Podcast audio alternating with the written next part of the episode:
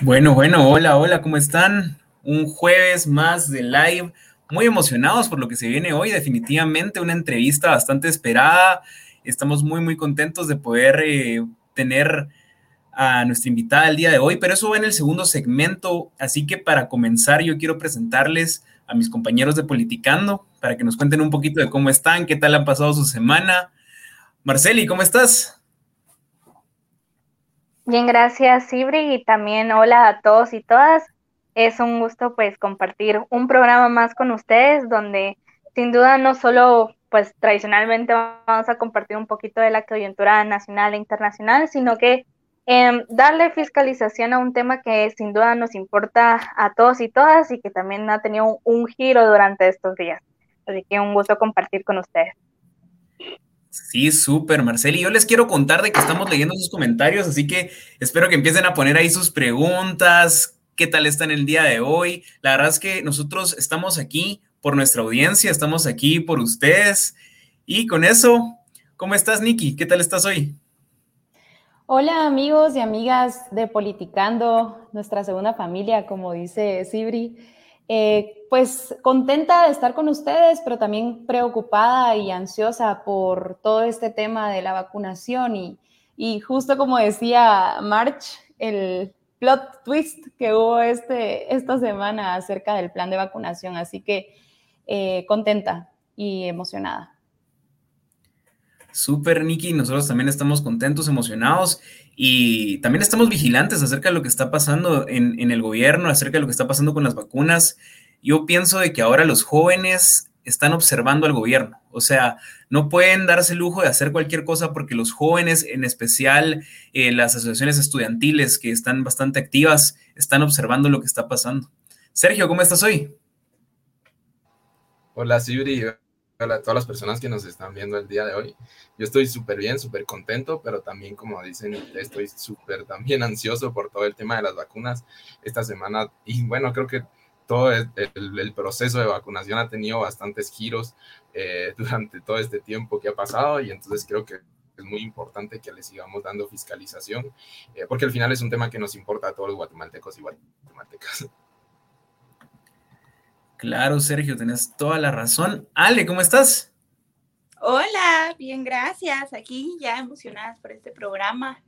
De verdad que hay tanto que, que platicar el día de hoy. Eh, tanta conciencia que hacer también, ahorita que mencionaba lo de las vacunas, ¿verdad? Creo que esto es lo que más nos ha tenido a todos alterados, a los jóvenes, ver cómo se está llevando a cabo todo este proceso. Entonces, hoy tenemos una invitada de lujo que nos va a contar todavía un poco más de esto. Tú, Sibri, ¿cómo estás?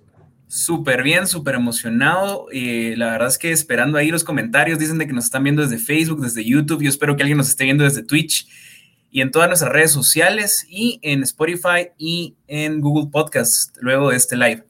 Así que yo les quiero contar, este programa se divide en dos. De primero vamos a tener el resumen de noticias y luego vamos a tener esta entrevista tan esperada. Así que ya, sin más que agregar, vámonos al resumen de noticias.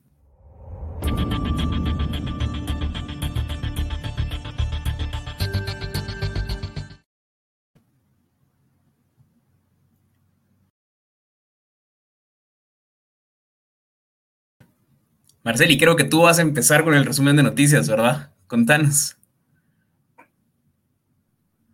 Creo que estás reproduciendo el video, Steve, y yo aquí petrificada es viéndolo y esperando el mismo. Pero si quieres le damos introducción al video y después continuamos con la noticia. Fíjate que creo que estamos un poquito desfasados porque ya puse el video y, y terminó. Entonces, eh, si quieres, bueno, si quieres iniciamos porque ya saben chicos, la tecnología no siempre es nuestra pasión aquí en el programa y así que crisis técnicas. Pero básicamente yo iba a iniciar con un tema bastante relevante como eres. Eh, durante estos días, en especialmente en las redes sociales, ha estado circulando, digamos, los datos que lanzó el Observatorio de Salud Sexual y, eh, y Reproductivo, OSAR, básicamente de los embarazos de las niñas y adolescentes. Así que, por ejemplo, en Guatemala tenemos más de 55 mil embarazos en solo el 2021.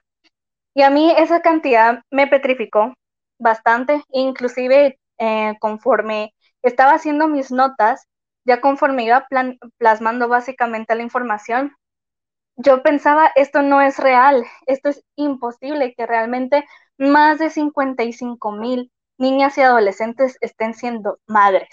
Entonces, justamente yo haciendo aquí mi investigación, inclusive hacía estos papelitos, por ejemplo, que entre 2000, que 2737, pues son niñas básicamente de 10 a 14 años que están embarazadas, que también entre 15 y 19 años vamos a ver la cantidad de 57.578 adolescentes embarazadas. Y no solo embarazadas, sino también siendo madres. Inclusive también se presentaba este dato que eh, embarazos en sí que solo han habido en el 2021 son de 90.936 niñas y adolescentes. Y que eh, de esta cantidad quienes terminan siendo madres son 54.422. Hasta les puse un papelito mucha porque mientras yo estaba escribiendo, yo miraba esto y decía, esto es un número irreal. Esto es un número totalmente irreal y totalmente grande de cómo es de que niñas y adolescentes están siendo básicamente vulneradas y están básicamente ejerciendo un rol que no fue su decisión o que simplemente no les correspondía. Ni siquiera el cuerpo de una niña un adolescente está completamente desarrollado a esa edad como para ser madre.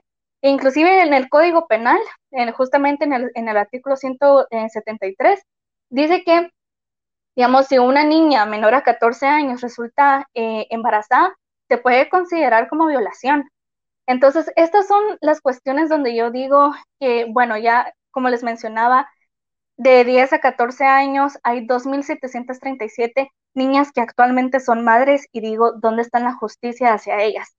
¿Dónde están, digamos, las personas que realmente las embarazaron y que justamente Em, el estudio que presentaba, digamos, este observatorio decía que generalmente a veces son, digamos, em, personas cercanas a ellas, generalmente llegan a ser la tendencia familiares, y que inclusive los departamentos con menor cantidad llegan a ser hasta como de 700 embarazos por departamento, ¿verdad? Entonces al final son para mí cantidades que exageran o que van de lo demasiado de lo que nosotros y nosotras podemos percibir de nuestra realidad. Sabemos que esto sucede en niñas y en adolescentes, pero ¿qué tan conscientes estamos de los números? Porque al ver estos números tan grandes, creo que vale la pena no solo em, exigir justicia por esas niñas que están ejerciendo un rol que no les corresponde, sino que también considerar, digamos, estos centros educativos, bueno, realmente poniéndonos en una posición de que hay que hacer la educación accesible, pero no solo también hacer la educación accesible, sino que los centros educativos que ya tienen implementar la educación sexual integral, porque muchas veces las niñas y los adolescentes no saben que están siendo violentadas, no saben, digamos, a la situación que, las ponen en vulnerabilidad.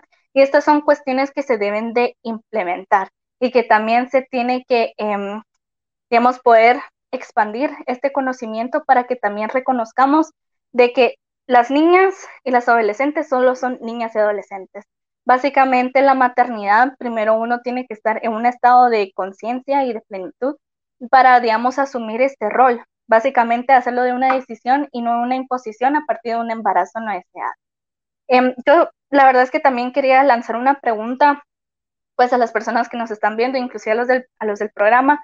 Por ejemplo, cuando tú tenías 10, 14 años, ¿qué estabas haciendo tú? En especial las mujeres. ¿Qué estaban haciendo? Yo me recuerdo que a esa edad básicamente solo asistía al colegio, disfrutaba de mi primaria y hablaba con mis compañeras, pero yo no creo que hubiera tenido la capacidad de pensarme a mí, de 10 años, ser una madre.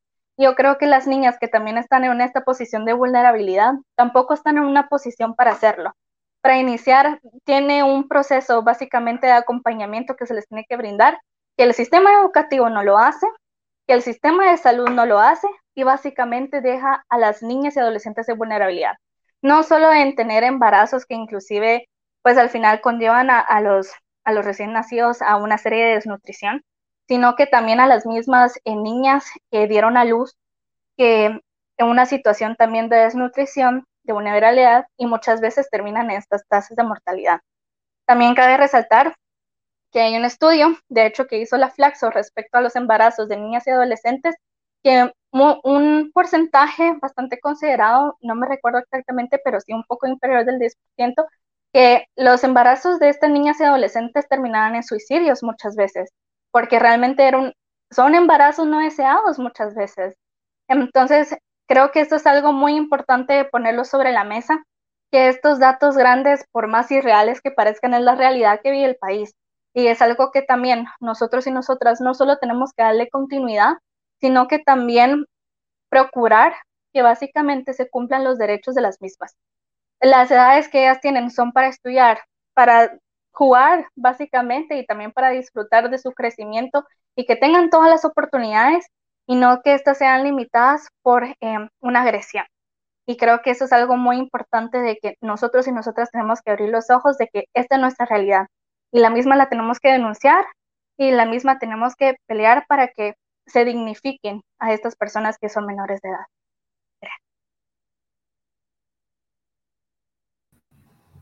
Sí, justamente quiero resaltar una, una cosa que mencionabas, Marceli, como eh, estas niñas no son, estos números al final no son solo números, son niñas, niñas a las que se les está negando un futuro aquí en el país. Y bueno, con eso quiero pasar ya a nuestra siguiente noticia, que si bien puede parecer simple, vamos a ir desgranándola aquí para que puedan ver cómo al final es una noticia que es transversal a muchos de los problemas que vivimos aquí en, el país, ¿verdad?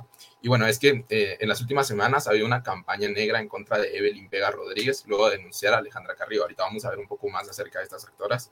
Eh, bueno, eh, y es que desde cuentas anónimas, principalmente grupos de Net Center en redes sociales, se han realizado publicaciones en contra de Evelyn Johanna Vega Rodríguez, que es ex asistente de la exdiputada del cancelado Partido Patriota y eh, en contra de la directora general del Instituto de la Víctima, Alejandro Carrillo. Y bueno, eh, esta testigo también fue desprestigiada por medio de una manta vinílica que, fue, que corrió bastante en redes sociales, era la manta vinílica que, que decía la roba maridos.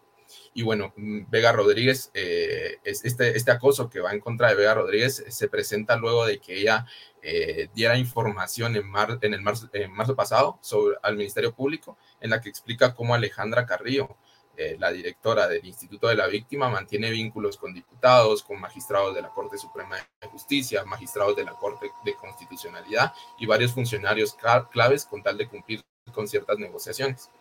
Eh, toda esta información está relacionada con una investigación que mantiene eh, lo que es la Fiscalía contra la Corrupción del Ministerio Público en contra del Instituto para la Víctima, a, la víctima por delito, por supuestas plazas fantasmas, por contrataciones irregulares e incluso por una presunta sobrevaloración del edificio en el que están, eh, en el que está adquiriendo, eh, dando sus funciones, ¿verdad? Eh, Vega en sus, eh, Evelyn Vega en sus declaraciones indicó que Alejandra Carrillo le pidió llevar un sobre al asistente de la presidenta de la Corte Suprema de Justicia, Silvia Patricia Valdés Quesada, y indicó en su testimonio al Ministerio Público que cuando abrió dicho sobre, contenía, este contenía un listado con los aspirantes a las cortes de apelaciones y que al lado de cada nombre aparecía un sí o un no escritos con la letra de la, de la exdiputada. Y bueno, eh, esto también eh, dentro de la declaración de, de, esta persona también se, se, se, logró sacar a la luz que Alejandra Carrillo mantuvo negociaciones para la elección de magistrados de la sala de apelaciones y de los magistrados titulares del Tribunal Supremo Electoral y también eh, se explicó que entre otras de las intervenciones que había tenido Carrillo había sido el apoyar directamente al, al actual magistrado de la Corte de Constitucionalidad, Néstor Vázquez, eh, para promover a su candidatura. En ese sentido, se, indicó que eh, Alejandra Carrillo organizó una reunión tipo fachada de capacitación con los abogados del Instituto de la Víctima, pero que iba con la intención de que se conociera y se votara por este magistrado. Eh, asimismo, se, conoció también eh, que, Alejandra Carrillo continuó operando a favor de la candidatura de Néstor Vázquez, eh, en el sentido de que también organizó varias, varios viajes al interior de la República con tal de dar a conocer al, al, al, que ahora es magistrado de la Corte de Constitucionalidad, usando precisamente lo que son los fondos públicos que estaban destinados para el Instituto de la Víctima. Eh, en ese sentido, cabe resaltar también que el Instituto de la Víctima, desde el, eh, este instituto fue creado para brindar atención legal gratuita a las víctimas de algún delito, otros servicios desde los jurídicos, psicológicos y trabajo social, etc.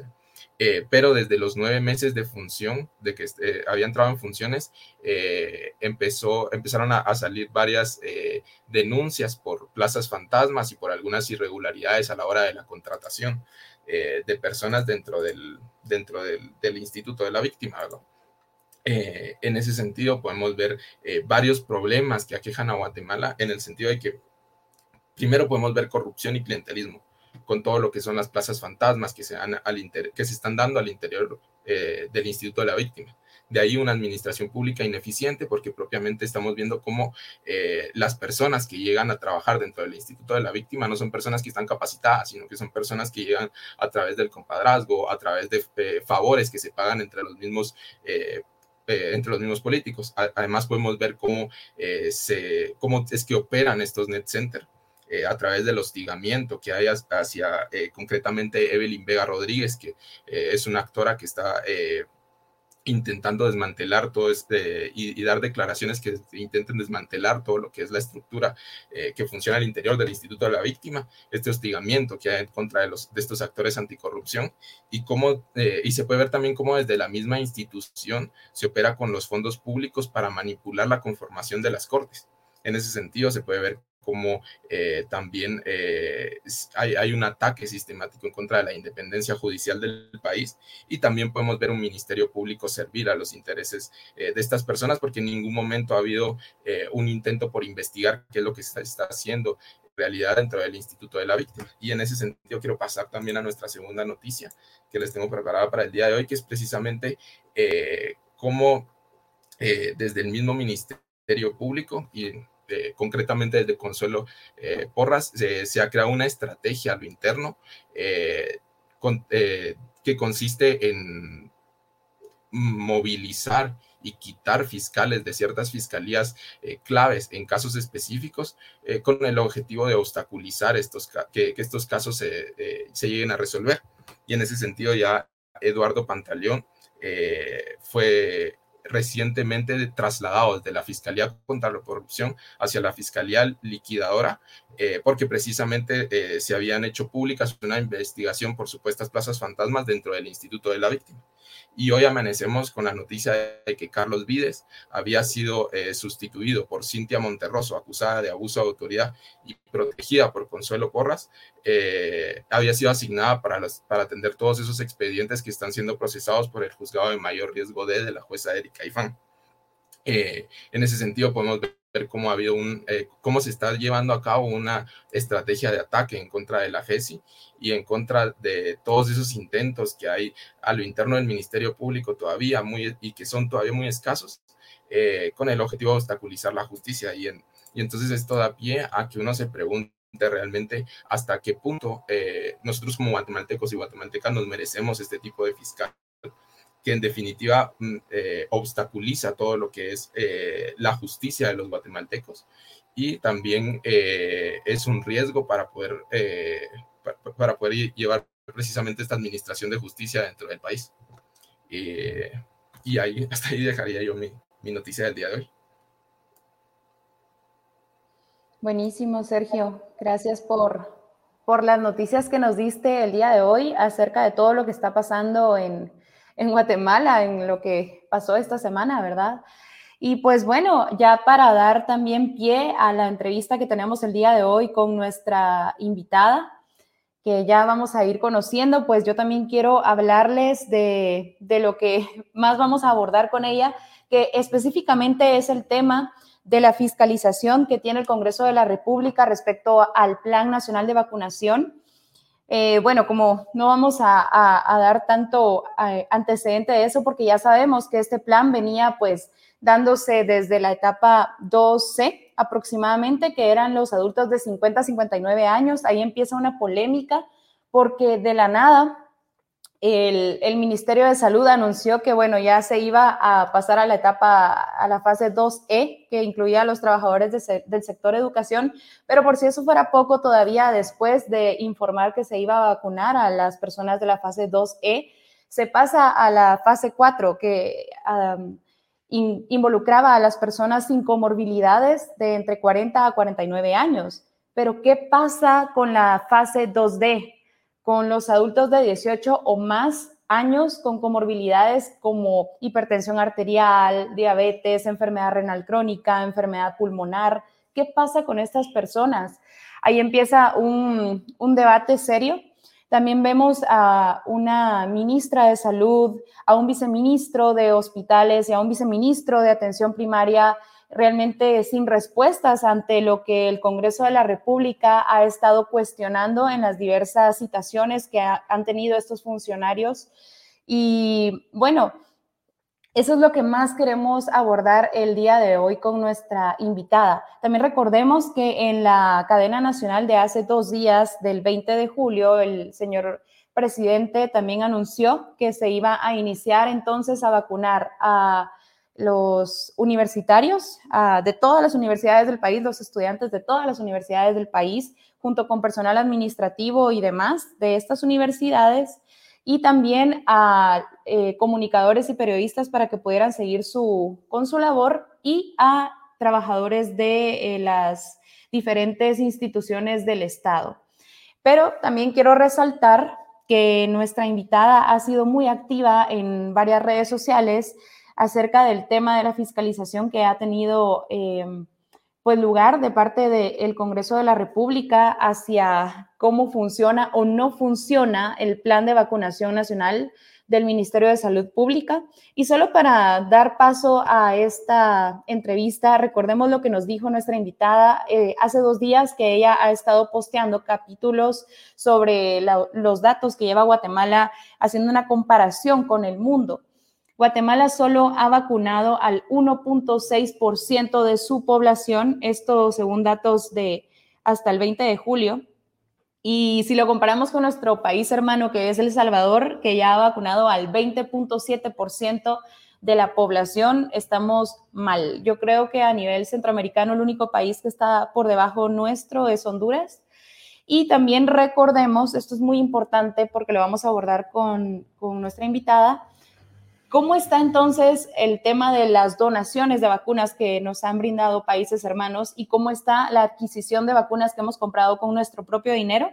Nuestra invitada lo decía muy bien en el último capítulo, que el, del 100% de vacunas que tiene en stock Guatemala, 75% eh, han sido donaciones y solamente el 25% ha sido comprado por el gobierno de Guatemala. Por eso nos preguntamos, no solo en Politicando, sino a nivel nacional, dónde está el dinero y dónde están las vacunas.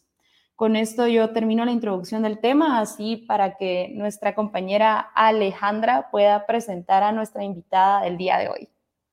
Muchas gracias, Nick.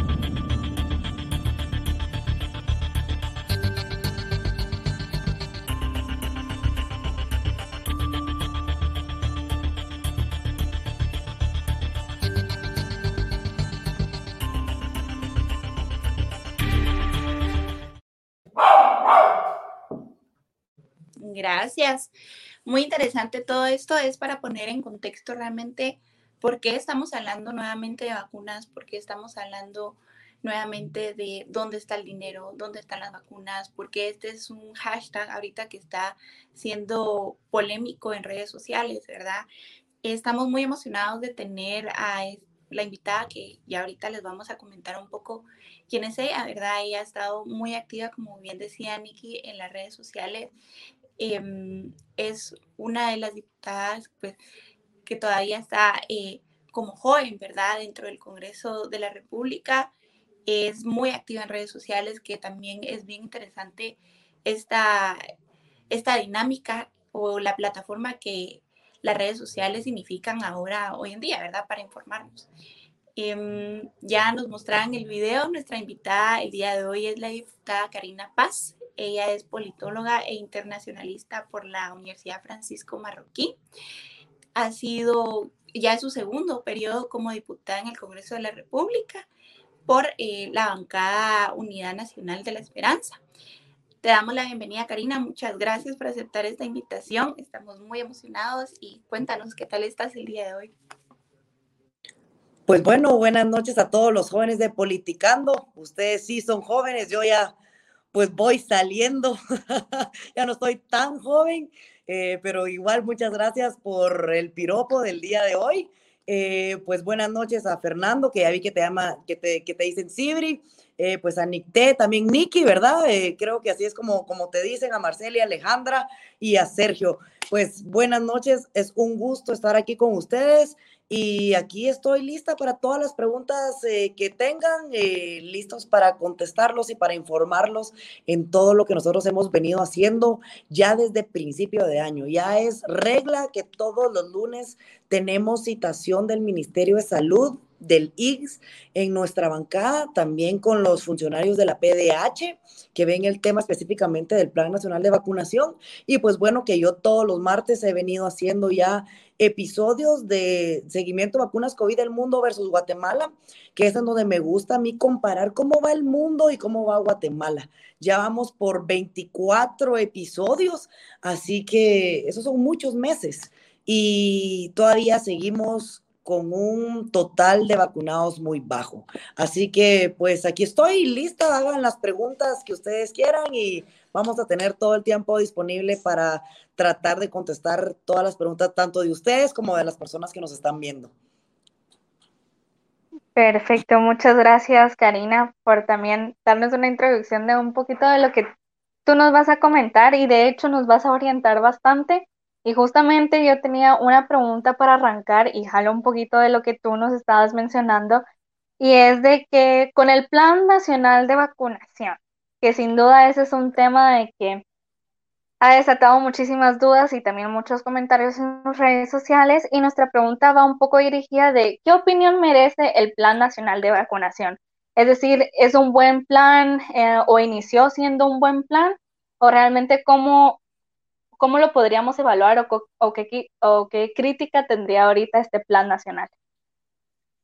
Bueno, ahora nosotros sabemos que el papel aguanta con todo. Sin embargo, es un plan que al día de hoy es totalmente obsoleto. El Plan Nacional de Vacunación parte del ideal de vacunar a 10 millones de guatemaltecos en el 2021. 10 millones de guatemaltecos. ¿Esto qué quiere decir?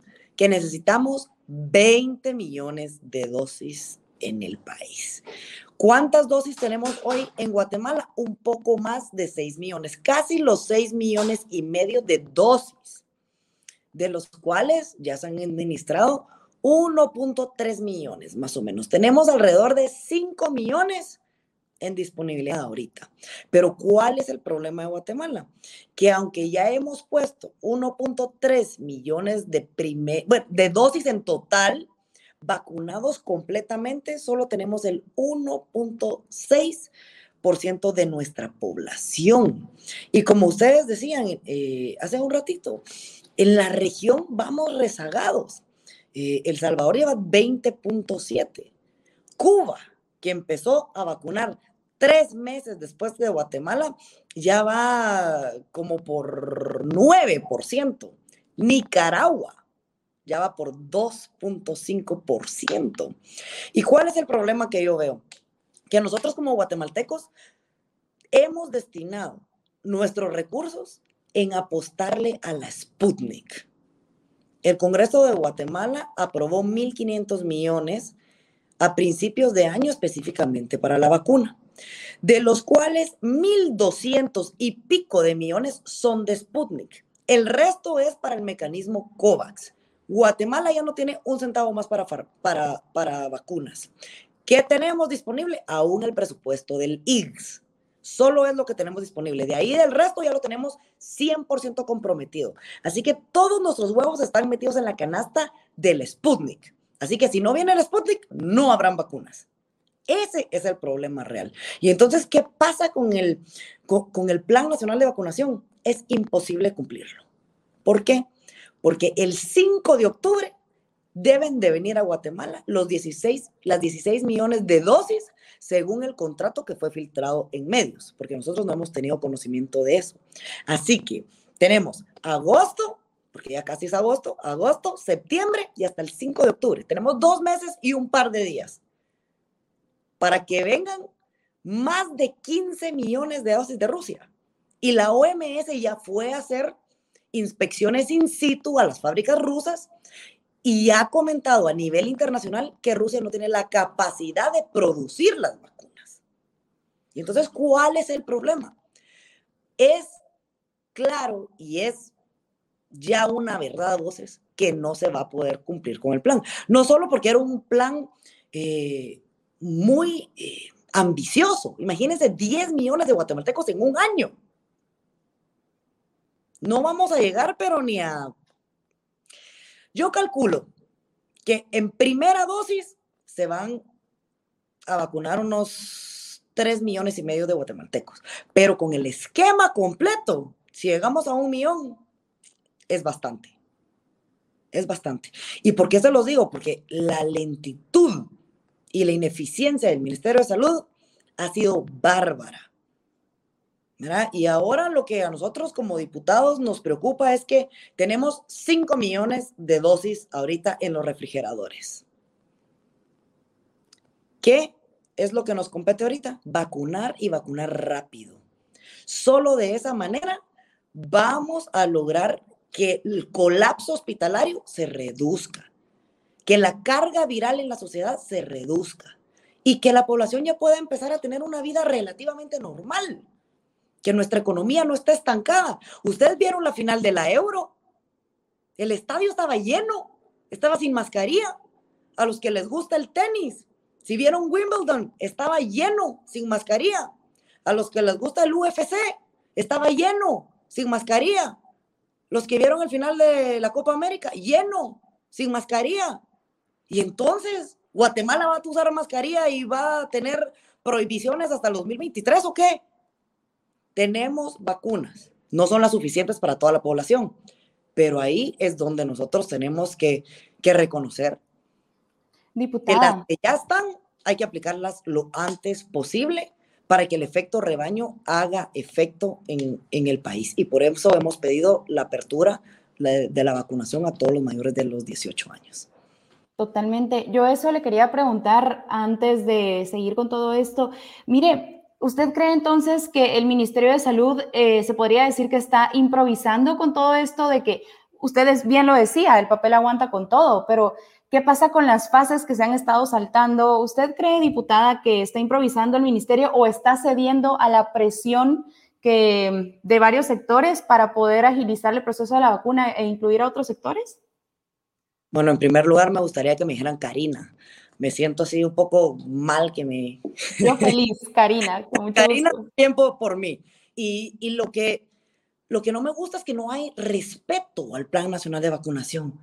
Eh, cada un par de meses lo cambian. Que si maestros, que no maestros, que entonces esta edad, que no esta edad, que las personas con comorbilidades y todavía no están vacunando a las personas con comorbilidades.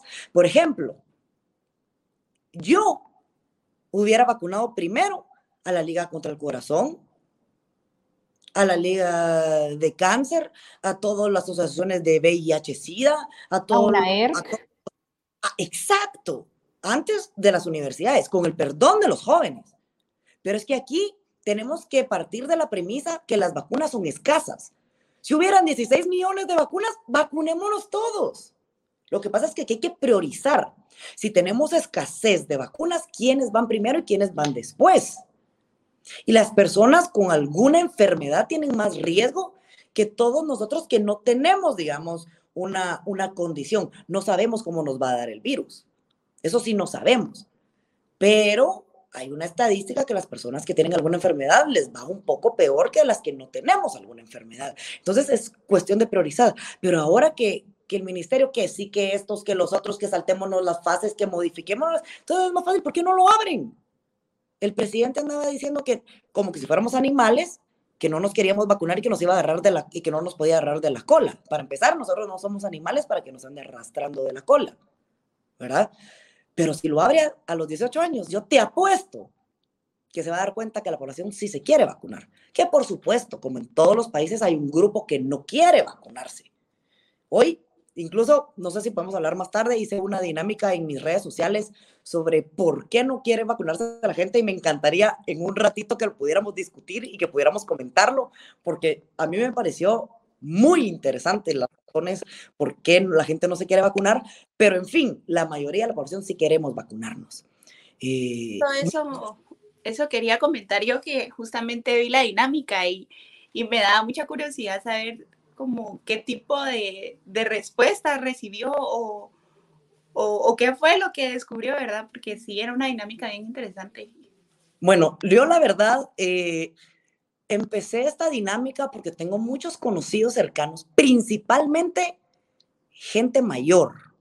No, no es gente joven la mayoría, digamos, es gente eh, adulta, adulta ya más, más, grande de unos 50, 60 años, diría yo, eh, que, que, mucho rechazo, ¿verdad? Y entonces, em, eh, hace unos meses yo estaba con, con un señor de, de, alrededor de 70 años y me decía es que él, él, no se quería poner la vacuna porque tenía miedo de quedar estéril. Yo decía, bueno, usted tiene 70 años, ¿verdad? Eh, pero, pero bueno, yo, yo respeto, ¿verdad? Si él quiere ser padre aún, pues que sea padre, está bien. Eh, pero no es como que la vacuna te vaya a dejar estéril, según lo que yo he leído en, artículos científicos, pero cada quien con su cosmovisión y cada quien con su desinformación, que es lo que creo que, lo, que es lo que mejor, digamos, o, lo que más hay en, la comunidad guatemalteca. Y entonces yo puse en mi Instagram, eh, cuéntenme por qué o, qué razones han escuchado ustedes que la gente no quiere vacunarse.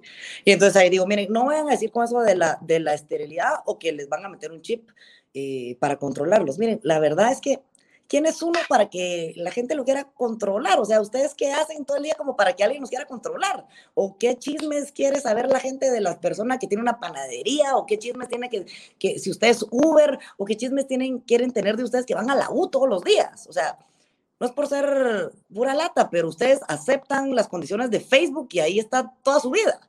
Entonces, ¿qué más chip quieren que el Facebook que ustedes aceptan voluntariamente y suben sus fotos y sus historias voluntariamente?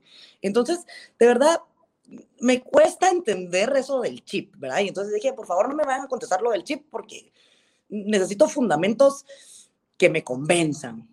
Y bueno, lo que más recibí increíblemente fue el sello de la bestia del libro de Apocalipsis, versículo 13. Yo pues soy católica, pero no, no, no soy, digamos, eh, muy, muy fanática y nunca había leído pues eh, este versículo y, y, y yo creo que hay mucha desinformación de algunos pastores a la gente y es manipulación de que estas vacunas te van a marcar con un 666 del código de la bestia y que no vas a poder hacer eh, intercambios eh, comerciales ilegales. Yo no entiendo muy bien, yo no, yo no entiendo muy bien el versículo, yo no soy quien para interpretarlo, pero sí me impactó, digamos, este, este eh, versículo que, que, es lo que más está afectando a nuestra población y yo creo que nosotros como jóvenes, si vemos a alguien que realmente no se quiere vacunar, hay que hacerle conciencia. Eh, esta, la vacunación tiene efecto solo si es en rebaño. Eh, tenemos que cuidarnos todos. Eh, y te apuesto que dicen te van a marcar con la vacuna. Y te apuesto que la mayoría de gente tiene la vacuna del polio o la del viruela o la de sarampión y no les pasó nada, me, explico. Y ni le preguntaron si se la quería poner, solo se las pusieron. Eh, así que creo que yo respeto la cosmovisión de cada quien y, y su religión. Sin embargo, me cuesta creer que, realmente eh, por un tema religioso no podamos, digamos, estar eh, sanos y salvos, ¿verdad? Eh, y hay que recordarse que esta es una enfermedad que sí se transmite. No es como el polio, ¿verdad? Que tú, que tú te puedes dar polio. Yo no quiero la vacuna del polio, ok, tú te puedes morir de polio, tú. Pero esto, si tú no te vacunas, si tienes una carga viral fuerte y tú contagias a un montón de gente, tú puedes, con tu contagio, perjudicar a otras familias, incluso la vida de otras familias están en tus manos. Y entonces creo que es un poco egoísta, ¿verdad? Eh, pero al final de cuentas es cuestión de conmovisión, de respeto, pero creo que mucho también es desinformación y, y, vamos, ¿verdad? Tenemos que... Justamente Sí, Karina, eso decía una amiga que nos está viendo, Luisa Fernanda Luna, que ha sido una pobre campaña de comunicación de parte de las autoridades. Sergio, ¿qué opinas? Sí, yo quería hacerle una pregunta, eh, saliéndonos ya del tema de los fanatismos religiosos y, aterrizando de nuevo en lo que es las vacunas. Eh, quería preguntarle, usted me mencionaba que todos los huevos se pusieron al final en la canasta de, de la vacuna Sputnik, ¿verdad? Entonces yo quería preguntarle si de verdad existieron suficientes criterios técnicos y de salud eh, para respaldar esta decisión y si en verdad eh, como país contamos con esa infraestructura necesaria, porque bien sabemos que para mantener la cadena de frío de la, de la, de la vacuna Sputnik es aún más complicado que con otras vacunas, ¿verdad? Entonces contamos con esa infraestructura, necesaria para que no se centralice la vacuna dentro del, de, la capital y dentro de esas eh, áreas urbanas del país? Bueno, sinceramente yo creo que el gobierno de Guatemala hizo la peor decisión en comprar las vacunas Sputnik. Número uno, porque sí pusimos todos los huevos en el mismo canasto. ¿Y esto qué quiere decir? Que ya no podemos negociar con ninguna otra farmacéutica. Y ahora con la renegociación, eh, que ya nos adelantaron, digamos, en, hace unas semanas en la, en la citación, es que podría ser, el canciller no lo dijo, podría ser que el adelanto que ya dimos, que es el 50%, 814.5 millones de quetzales, que esto podría ser el 100% de la compra. ¿Esto qué quiere decir? Que podríamos renegociar a solo 8 millones de dosis en vez de 16, ¿verdad? 4 de la primera dosis y cuatro de la segunda dosis para completar solo cuatro millones de, habitantes y no ocho, ¿verdad? Eso es, digamos, una opción.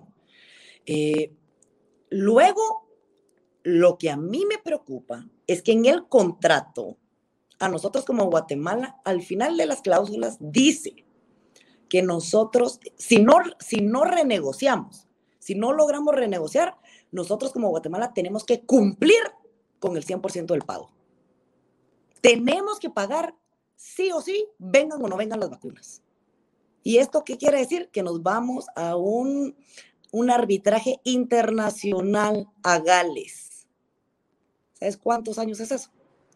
Y ahí pusimos 1.200 millones de quetzales en el mismo canasto. Para mí, hay que rescindir el contrato ahora tenemos que garantizar que vengan las segundas dosis de las Sputnik 1 que ya vinieron y decirle, eso se los vamos a pagar. El resto nos lo devuelven y con eso negociar con otras farmacéuticas. ¿Y saben qué es lo peor? Que Guatemala hizo acercamientos con la Johnson Johnson, que es una sola dosis, o sea, es una sola logística, no tenés que llevar a la gente dos veces, que tú sabes que en el interior lo difícil que es o para los adultos mayores que los tienen que llevar los nietos o los hijos, tienen que pedir permiso en el trabajo para llevarlos porque ellos no pueden ir solos. Y solo costaban la mitad de las Sputnik. ¿Qué quiere decir esto? Que huele a gato encerrado. ¿Por qué huele a gato encerrado también? Porque se lo compramos a un broker. Human Vaccine es un broker, no es una farmacéutica. Y entonces a los brokers siempre les dan precios distintos. No sabemos a qué precio les dieron la vacuna a Human Vaccine. Y nosotros finalmente se lo compramos a Human Vaccine, no al gobierno de Rusia. Y entonces nosotros queremos saber a cuánto se le dieron los rusos a Human Vaccine y cuánto le está ganando ellos y si hay alguna comisión por ahí por algún funcionario. Por eso es que no quieren rescindir el contrato. Y la OMS ya nos dijo, no tienen la capacidad. Miren a Argentina, Argentina ya está denunciando a Rusia porque no les está cumpliendo con la entrega de las vacunas. Y entonces, de verdad, hicimos como Estado, digo yo. Pero ese error lo hizo el presidente, la ministra y el canciller, de firmar y poner todos los huevos en el mismo canasto. En un canasto que, que apostaste en un país que tú sabes cómo es tu relación. ¿Por qué no lo apostaste en un país como Estados Unidos que nosotros sabemos que es nuestro amigo? ¿verdad? Y nosotros sabíamos que Estados Unidos ya iba a terminar de vacunar. Estados Unidos prácticamente ya terminó. Los que se están vacunando son así, los que no muy creían y que hasta ahora se están vacunando o se están terminando de poner la segunda dosis o algunos turistas. Pero prácticamente Estados Unidos ya terminó de vacunar. Los que no se han vacunado son porque son niños y ahorita ya van a empezar a vacunar arriba de 12 años. Entonces, de verdad, nosotros pudimos haber negociado con Estados Unidos o, con otro, o, con el mismo China, o, que miren, miren Cuba. Cuba desarrolló cinco vacunas, cinco. Y no hay que menospreciar a Cuba, porque Cuba, de las 17 vacunas que nos ponemos los seres humanos, Cuba eh, desarrolló como 13. Así que ellos son genios en tema de vacunación. Así que, miren, no hay excusa. Fue un error meter todos los huevos a la canasta rusa, porque ahora ya nos quedamos sin opción de negociar con otras farmacéuticas porque no tenemos la plata. La única plata que tenemos es para 1.5 millones de personas del IGS y el Ministerio de Salud Pública no está dejando al IGS negociar.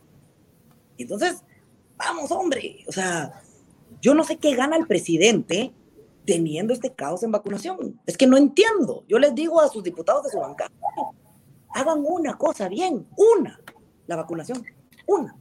Todo lo demás ya sé que no pueden hacerlo, es demasiado para ustedes, pero vacunen. Ahí está la plata. O sea, ¿por qué no lo hacen? Es realmente ineficiencia, incapacidad y que huele a gato encerrado ese contrato de Sputnik 5. Yo tuve la... Yo tuve la oportunidad de ahorita ir a los Estados Unidos y de verdad que es completamente diferente la logística. Ya me lo que vas a las farmacias y te ofrecen vacunas en todos lados. Y yo lo comparaba mucho con la situación aquí en, en Guatemala, que también he escuchado mucha, mucho comentario acerca de que mucha gente no se quiere ir a vacunar por hacer estas colas, ¿verdad? Por ir a centros en donde les digan, no, usted no tiene cita, regrese otro día. Eh, este caos que, que justo mencionabas también desmotiva a la gente a, a buscar, ¿verdad? A buscar soluciones para su vacunación. Miren, es pura ineficiencia. ¿Por qué? Porque hay más de 600 y pico de, puntos de centro de vacunación y tienen abiertos solo 300 y pico. O sea, es, es que es inimaginable.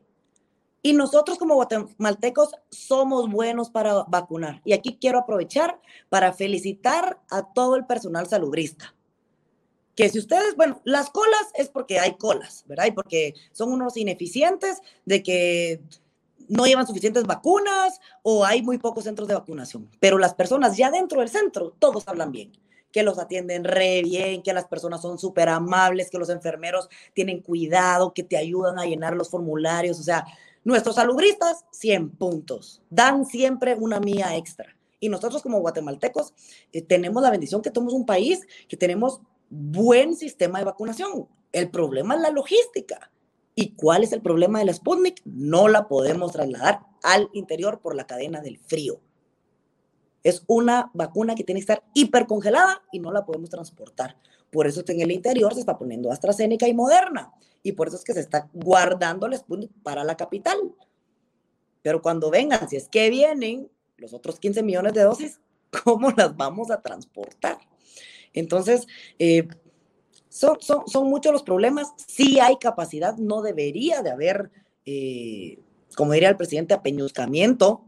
Hay muchas personas también que les dicen y les llega su texto.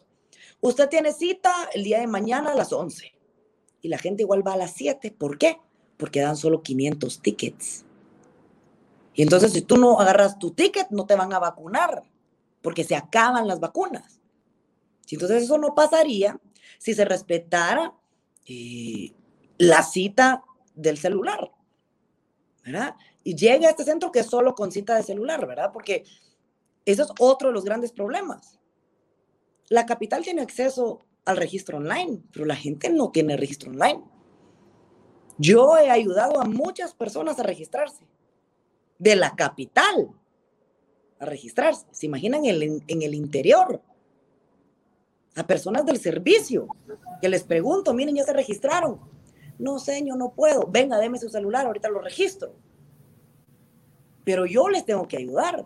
En el interior, olvídense. Es complejo.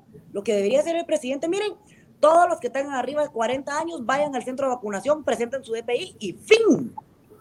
Mire, aquí dice, mi DPI dice que yo tengo más de 40 años, vacúneme. Punto. Sin registro, ahí que lo registren.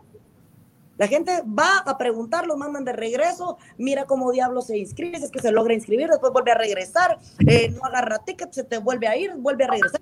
Por el amor de Dios, no hay respeto para nuestra población y la mayoría son nuestra gente de tercera edad.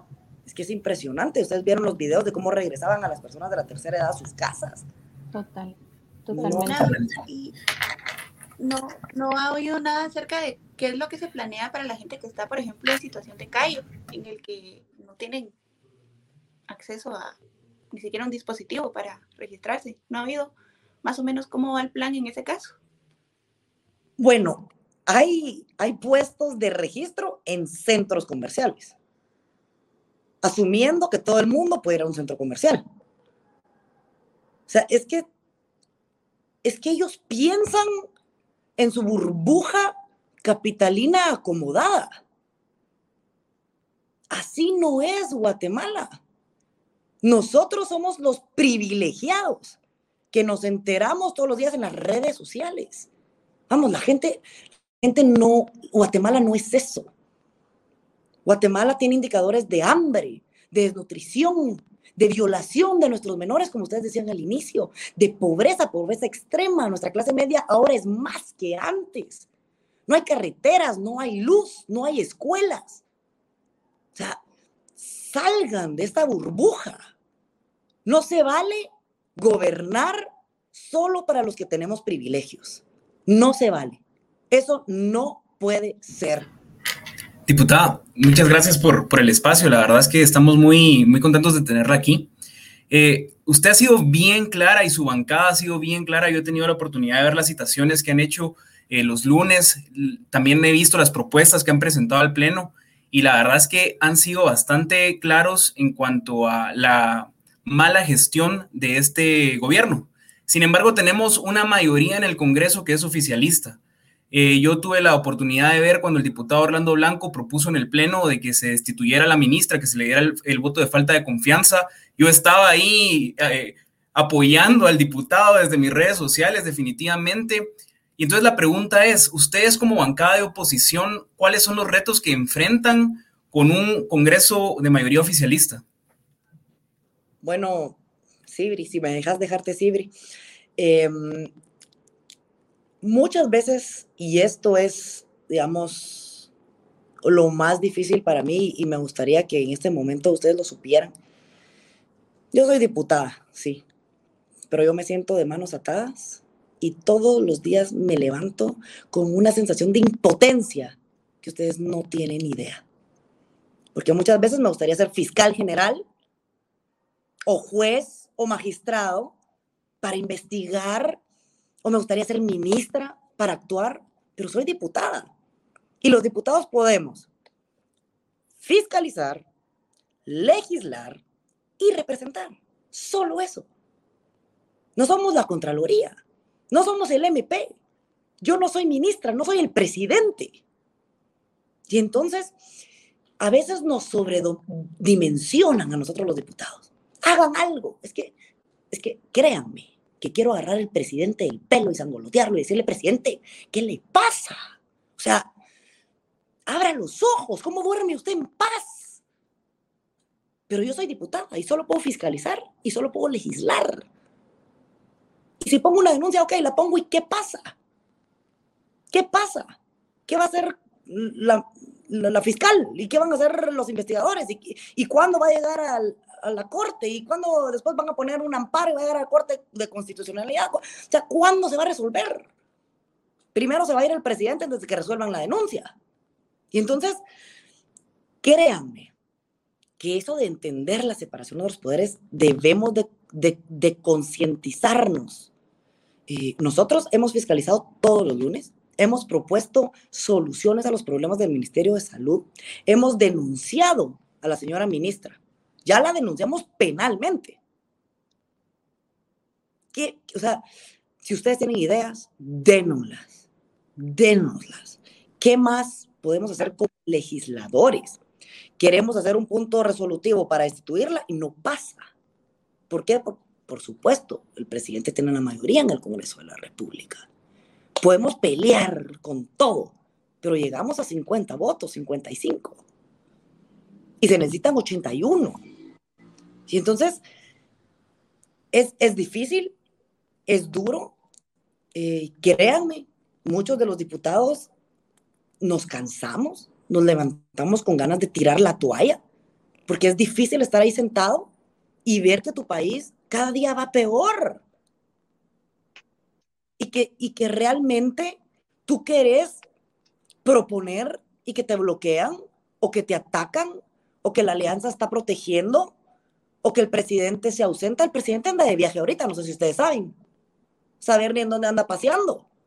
Y aquí los guatemaltecos contagiándose, muriéndose, la economía afectándose porque no podemos eh, salir y los restaurantes eh, bien jodidos porque después de las seis ya no pueden vender, porque es culpa de los ciudadanos que nos estemos contagiando, que no es culpa de los ciudadanos, es culpa de que el gobierno no nos puede vacunar y no podemos ir regresando a una normalidad, que si tú viste a Alejandra en Estados Unidos, la gente ya está normal. Ya camina en la calle sin mascarilla, los restaurantes saturados, el cine, el centro comercial, la playa, el, si tú te subís al, transporte público está lleno. Entonces no, no, no es culpa de nosotros, nosotros ya hemos aguantado suficiente. Nos tienen que vacunar y tenemos que ir regresando poco a poco a la pues nueva normalidad, ¿verdad? Que ya no nos podemos andar, como somos latinos, nos encanta andar abrazándonos y besándonos y bailando y que ya saben cómo somos nosotros, pues no somos igual que, que, los, que los gringos, que ellos solo hi, hi, ¿verdad? Nosotros somos, hola, ¿cómo estás? Y el gran abrazo, peor si no se han visto en mucho tiempo, beso, abrazo, apapacho y de todo, ¿verdad? Y entonces, de verdad, eh, creo que, que ustedes nos pueden ayudar mucho. Si ustedes tienen más ideas, por lo menos yo, como Karina Paz, ahí está mi Twitter, ahí está mi Instagram. En Twitter es un poco diferente la dinámica en el Instagram, si ustedes me, eh, eh, me escriben, yo les voy a contestar. A veces me tardo algo en contestarles, pero yo les contesto, mándenme sus ideas, sus propuestas, de verdad, eh, yo tomo nota. Yo no, yo no soy la dueña, la verdad, no lo sé todo. soy un ser humano igual que ustedes, que está ahí poniendo el pecho. Sinceramente, quiero hacerlo mejor, pero yo no soy la dueña de toda la verdad y ni tengo todas las ideas ni todas las estrategias. Si ustedes me pueden ayudar, si ustedes tienen planes, si ustedes tienen propuestas, háganmelas saber, porque de eso se trata, de que los diputados que están ahí sentados y que a través de esos curules dentro del hemiciclo se haga escuchar la voz de la población. y yo, no representen a la población. Se acerque a sus diputados o sea, acérquense y exíjanles. Yo no sé por qué diputado votaron ustedes. hagan memoria. ¿Por qué listado votaron ustedes? Y vayan y decirle, mire, yo voté por usted. Y usted no está representando lo que, lo que yo quiero. Por ejemplo, la mayoría de gente que votó por mí no es de la capital. Por ejemplo, es la gente más necesitada del interior. Yo soy una diputada gracias a la gente más necesitada del interior. Y yo voy a ser diputada por la gente que necesita no por los acomodados. Porque los acomodados, a final de cuentas, vamos a sobrevivir. Pero si vamos a estar aquí es para sacar al país completo adelante. Y por supuesto, todos necesitamos, ¿verdad? Y que, que, que, que, las aduanas funcionen, que haya buenos precios, que haya competitividad, lo entiendo. Pero ¿quiénes son los más perjudicados? Siempre los que tienen menos acceso a la educación, a la infraestructura, a la salud, no es lo mismo que ustedes salgan adelante, y ya saben lo difícil que es, que una mujer o que un joven de Mentón, Huehuetenango, donde no hay educación, donde no hay salud, que es desnutrido, que sus papás no lo apoyan, donde no hay infraestructura, donde no hay luz. Así que nosotros, los que tenemos un poco de, de privilegios, tenemos la responsabilidad de dejar nuestros granitos de arena. Así que por favor, escríbanme con sus propuestas, con sus ideas. Yo les voy a contestar en, mis redes sociales, principalmente en Instagram, que es mucho más amigable y que yo ya sé que no son cuentas falsas, por ejemplo, ¿verdad? Que son, son ustedes. Y entonces ahí sí podemos hablar. Eh, directamente y conocernos y, y intercambiar. Instagram no engaña. Instagram no tiene tantos nets. Sí. Pero Quiero aprovechar justamente lo que decía Karina, por ejemplo, justamente esto de que el país hasta cierto punto está yendo de mal en peor y que básicamente, obviamente, con el tema de, de, la vacunación, de nuestros representantes, de, eh, digamos, la inversión que hemos tenido de manera errónea. Creo que también ahorita sí quisiera rescatar, por ejemplo, el caso ahorita de México en el transcurso, en el transcurso de estos días, que básicamente ellos brindaron una donación de 150 mil dosis de AstraZeneca para Guatemala, pero realmente ellos especificaron que era para la segunda dosis. Entonces, un poquito de la cuestionante que va alrededor de ello es de que considera usted que el fracaso del gobierno en cuanto a la pandemia es evidente a nivel internacional porque por lo menos nosotros y nosotras estamos conscientes de nuestra coyuntura y hasta cierto punto el desastre que ha sido y eso también ha conllevado no solo manifestarnos en redes sociales, sino inclusive de una manera presencial, pues alrededor de esto. Pero digamos, si bien ese es el ojo nacional que ha sido como la constante conforme los años, ¿cómo usted considera esa perspectiva internacional que tiene nuestro gobierno? Como quien dice, ay pobrecito, démosle, vacunas, o sea, qué mal están, o qué considera usted alrededor de esto. La vacunación refleja el nivel de desarrollo de cada uno de nuestros países. Metete a One World Data ¿verdad? Ahí está la información de todos los países. Nuestros indicadores de desarrollo humano, yo, yo siempre digo, la gente siempre dice, no quiero ser Venezuela. Guatemala es igual que Venezuela. Tienen los mismos indicadores que Venezuela. La única diferencia es que no tenemos un dictador eh, bueno, tenemos dictadores, pero de cuatro años, no dictadores eh, perpetuos, pero tenemos los mismos indicadores de Venezuela. O sea, ¿y, y, qué es el reflejo de la vacunación a nivel internacional? Los países en desarrollo ya están vacunados o ya van terminando su vacunación. ¿Y qué hace falta? El tercer mundo. Y si ustedes se meten a ese One World Data que yo les digo, nosotros estamos compitiendo con los países más pobres de África. Y África no queda a la vuelta de la esquina de Estados Unidos. En África hay países donde no tienen acceso al Pacífico ni al Atlántico. Eh, África queda hasta el otro lado del planeta, aislado o sea, nosotros queremos importar de China del otro lado hay, hay directo. O sea, viene el barco, o sea, directo de Estados Unidos, de, de Europa. O sea, África sí es como aislado allá y todos los países de la región pues tienden a ser pobres. Nosotros, nosotros, nosotros no. Nosotros tenemos aquí a Canadá, Estados Unidos, México, El Salvador haciendo un papel impresionante. Nicaragua ya lleva el 2.5% vacunado. Cuba ya lleva casi el 20%, Venezuela ya creo que nos va a superar también. O sea, no puede ser que realmente somos los últimos de la región. Es que solo demuestra en dónde hemos caído como país. ¿verdad? Nuestros gobernantes, eh, ahí sí culpo a todos, ejecutivo, legislativo, judicial todo es una cadena de un círculo vicioso en donde no nos ayudamos todos, ¿verdad? Y entonces em, creo que, que es el reflejo del posicionamiento que tenemos a nivel internacional. O sea, si estamos en últimos lugares es porque estamos en últimos lugares en todo, en nutrición, en educación, en infraestructura, en desarrollo económico, en en todo. Así que no hay que extrañarnos. O sea, sí, tiene, tiene toda la razón. indicadores.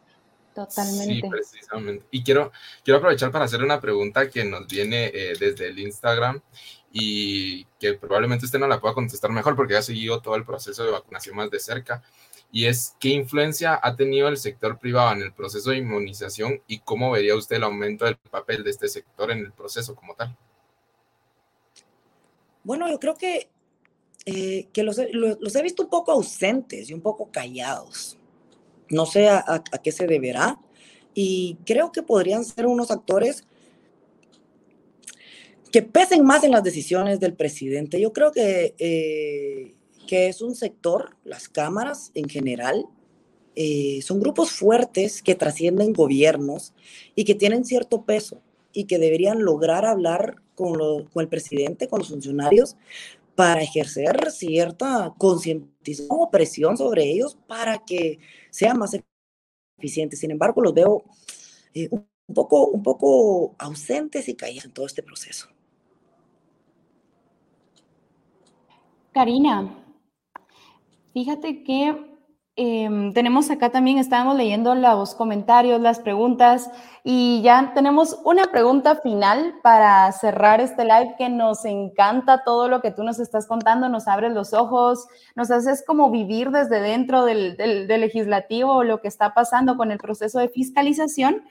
También tenemos una pregunta que se sale del tema, pero pues a la larga pues somos la voz de, de quienes nos están viendo, por eso la lanzo. Estamos listos. Juan Carlos. Juan Carlos Quintanilla pregunta, pregúntele a la diputada por qué votó por Néstor. Me encanta esa pregunta. Me encanta. Eh, para empezar, quiero comentarles. La Corte de Constitucionalidad se integra por un delegado de la San Carlos, otro del Colegio de Abogados, otro delegado por el Congreso, otro por la Corte Suprema de Justicia y otro por el presidente. Si no nos gusta cómo se eligen, ese es el problema real. El colegio de abogados eligió a Néstor. Yo no puedo hacer nada al respecto. O sea, no me pueden pedir que el sistema como funciona, que yo no integre un alto organismo porque a alguien no le gusta una persona. Ustedes deberían de estar exigiéndole al colegio de abogados esa respuesta, no a mí. Por ejemplo, a mí no me gusta que el pueblo de Guatemala haya elegido a Alejandro Yamatei. Sin embargo, hay que darle toma de posesión. Yo creo que el, pueblo se equivocó, pues sí, pues ni modo. Si el colegio de abogados se equivocó, pues sí, pues ni modo. Si el MP, si la FESI ya encontró algo, pues qué bueno, que siga adelante el curso y que demuestren que es o no culpable. Eso es lo que compete. Yo no soy la fiscal, yo no lo puedo investigar. Yo solo puedo hacer lo que en mis manos está. Y a nosotros como diputados nos dijeron, ya no hay recursos pendientes. El Colegio de Abogados, esta es la persona que eligió. Yo no la elegí, fue el Colegio de Abogados. Había que darle posición porque es un órgano que se tiene que integrar. Por ejemplo, ahorita, no es el mismo caso que Gloria Porras, no es igual porque a ella sí nos dijeron, hay casos pendientes, hay recursos pendientes. Entonces no podía ser juramentado la otra persona. Igual me hicieron caso y la juramentaron, pero ahí sí yo no voté porque sí habían recursos pendientes. Y yo tengo que respetar. Yo no puedo saltarme eh, las trancas solo porque me guste o no me guste a alguien. Es que si ustedes me piden saltarme las trancas solo porque a alguien no me gusta, de verdad, yo no puedo con eso. No puedo no puedo. Y entonces a Gloria Porras, ahorita que ya se terminaron los recursos, la debemos y lo que corresponde es darle posesión. y entonces esto no se trata de que me guste o no me guste la persona. Esto se trata de legalidad. Y mi principio es hacer todo lo que la ley me, me faculta hacer. ¿verdad? No, no es una cuestión de agrado o de no agrado. Espero que les haya contestado. Gracias. Gracias, por la oportunidad de, de aclararlo, porque, no me gusta el ambiente que quedó. Sin embargo, Twitter no es la mejor plataforma para, para aclarar estas dudas. ¿verdad? Eh, eh, no es. Yo siento que Twitter saca lo peor de las personas y, y, no, no me voy a poner a, yo a, a, explicar o no explicar porque eh, es, es, incómodo, pero en este espacio con ustedes donde yo puedo tener mi espacio para, para compartírselo. Eh, espero que se los haya contestado y que, lo entiendan y se pongan en, mis pies. Así que muchas Qué gracias. bueno que, que, te sentiste en confianza, Karina. Yo creo que todos nos hemos sentido así acá contigo. Y pues espero que Juan Carlos hayamos podido responder a esa pregunta. Y para cerrar el tema de vacunación, Karina, Realmente nos encantaría saber, bueno, ya hablamos de todos los problemas que tenemos como país y que el gobierno pues ha, pues ha orquestado, ¿verdad? Pero la pregunta sería, Karina, ¿cuáles serían entonces esos puntos clave desde tu punto de vista como fiscalizadora que ya el Ministerio de Salud y el gobierno de Guatemala, el Ejecutivo, deberían ya resolver para dar una solución eficiente, eficaz y ya a este problema del plan de vacunación? Voy a ser un poco, un poco dura, pero creo que el paso número uno debe ser la destitución de la ministra. Y creo que ya está muy desgastada, que el tema ya rebalsa de sus manos. El señor presidente debe hacer eh, acciones inmediatas, contundentes. Eh, la población está muy molesta por un mal proceso de vacunación. Y en segundo lugar, rescindir el contrato con Sputnik 5. Eh, garantizar la segunda dosis de las, de las vacunas que ya vinieron de la primera dosis y disponer de esos recursos para negociar con otras farmacéuticas que podrían despacharnos las vacunas lo antes posible, principalmente con las farmacéuticas gringas. Creo que esas son mis dos acciones más rápidas que yo haría como, como, presidente, digamos, ¿verdad? Que, que esto no le compete a la ministra, esto es el señor presidente que ha estado totalmente ausente en el tema de vacunación, no, no, no se pronuncia y no da la cara a la población, así que como que no le interesa, pero yo, si fuera presidente, eso es lo, lo que haría, bueno, yo no hubiera hecho lo que él hizo, pero, pero eso es lo que haría en este momento. Ahorita que mencionabas lo de si fuera presidente, yo quisiera cerrar solamente tú como dentro de, de que estás. Ya haciendo política y demás, ¿qué le dirías a los jóvenes? ¿Qué, ¿Qué, es lo que tú puedes dejarle a los jóvenes en cuanto a cómo involucrarse o, qué consejo le darías tú a los jóvenes? Primero que nada, levantarse de donde están, salgan de su espacio de confort, involúcrense, participen, no me vayan a salir con eso de que no se abren los espacios. Miren, los espacios no están ahí vacantes y vacíos. Todos los espacios están llenos, todos, pero están llenos por las personas equivocadas. Yo empecé esto haciéndome, haciendo mis prácticas. Yo no llegué aquí de, ay, quiero ser diputada y ahora soy diputada. No. Yo empecé sirviendo café, tomando fotos, poniendo sillas, manejando busitos, durmiendo en sillones, pintando sombrías, caminando y trabajando. Los espacios se ganan. No es que te los regalen no es, ah, es que no hay espacios. Sí, no, no, no hay espacios, no hay. Hay que ganárselos pero vale la pena. Y mi mensaje es, Guatemala vale la pena. Levántense, participen. No importa en qué partido. No les gusta la UNE, perfecto, no se metan a la UNE. Métanse en el partido que ustedes quieran, con el que más se identifican. Pero participen. A mí me encantaría verlos en la próxima legislatura sentados a la par mía, porque yo, a mí me gustaría. Y aunque estemos todos en partidos distintos, no importa. Es esto lo que yo quiero allá adentro. Es esto lo que yo quiero allá adentro, no el partido político. Excelente diputada, en serio estamos muy, muy honrados de poder haber tenido aquí, en serio un tiempo de aprendizaje para todos, creo que se refleja en los comentarios que tenemos en Facebook, eh, son comentarios de mucho cariño a su persona, de mucha admiración a su persona y yo hablo por todo el equipo cuando digo de que posiblemente este sea el episodio donde más hemos aprendido. Entonces, yo le agradezco bastante su, participación. Quiero que sepa que este es un espacio eh, para todos y siempre que usted quiera alzar la voz, Politicando va a estar abierto para que podamos escucharla. Así que muchas gracias, diputada Karina Paz. No, pues muchas gracias a ustedes eh, por hacerme sentir en casa, eh, por conocerlos. Espero que pronto nos podamos conocer en persona. si me pudieran eh, darme el placer de poderlos invitar a un café y que me contaran más cómo surgió esta idea de politicando, para mí sería un verdadero honor y cuando ya regresemos a todo lo eh, no virtual, sino presencial, por favor, estar con ustedes, compartir con ustedes en un ambiente un poco más, más eh, personal, verle las caras a todas esas personas que no veo desde acá, no sé quiénes están viendo, les mando un saludo a todos ustedes. Eh, yo vi ahí un par de mensajes que me van a escribir, por favor, escríbanme, escríbanme, quiero conocerlos y quiero escucharlos. Así que gracias por esta oportunidad. Yo creo que nos extendimos un poquito, pero eh, estoy a las órdenes. Lo que necesiten, de verdad, eh, cuenten conmigo.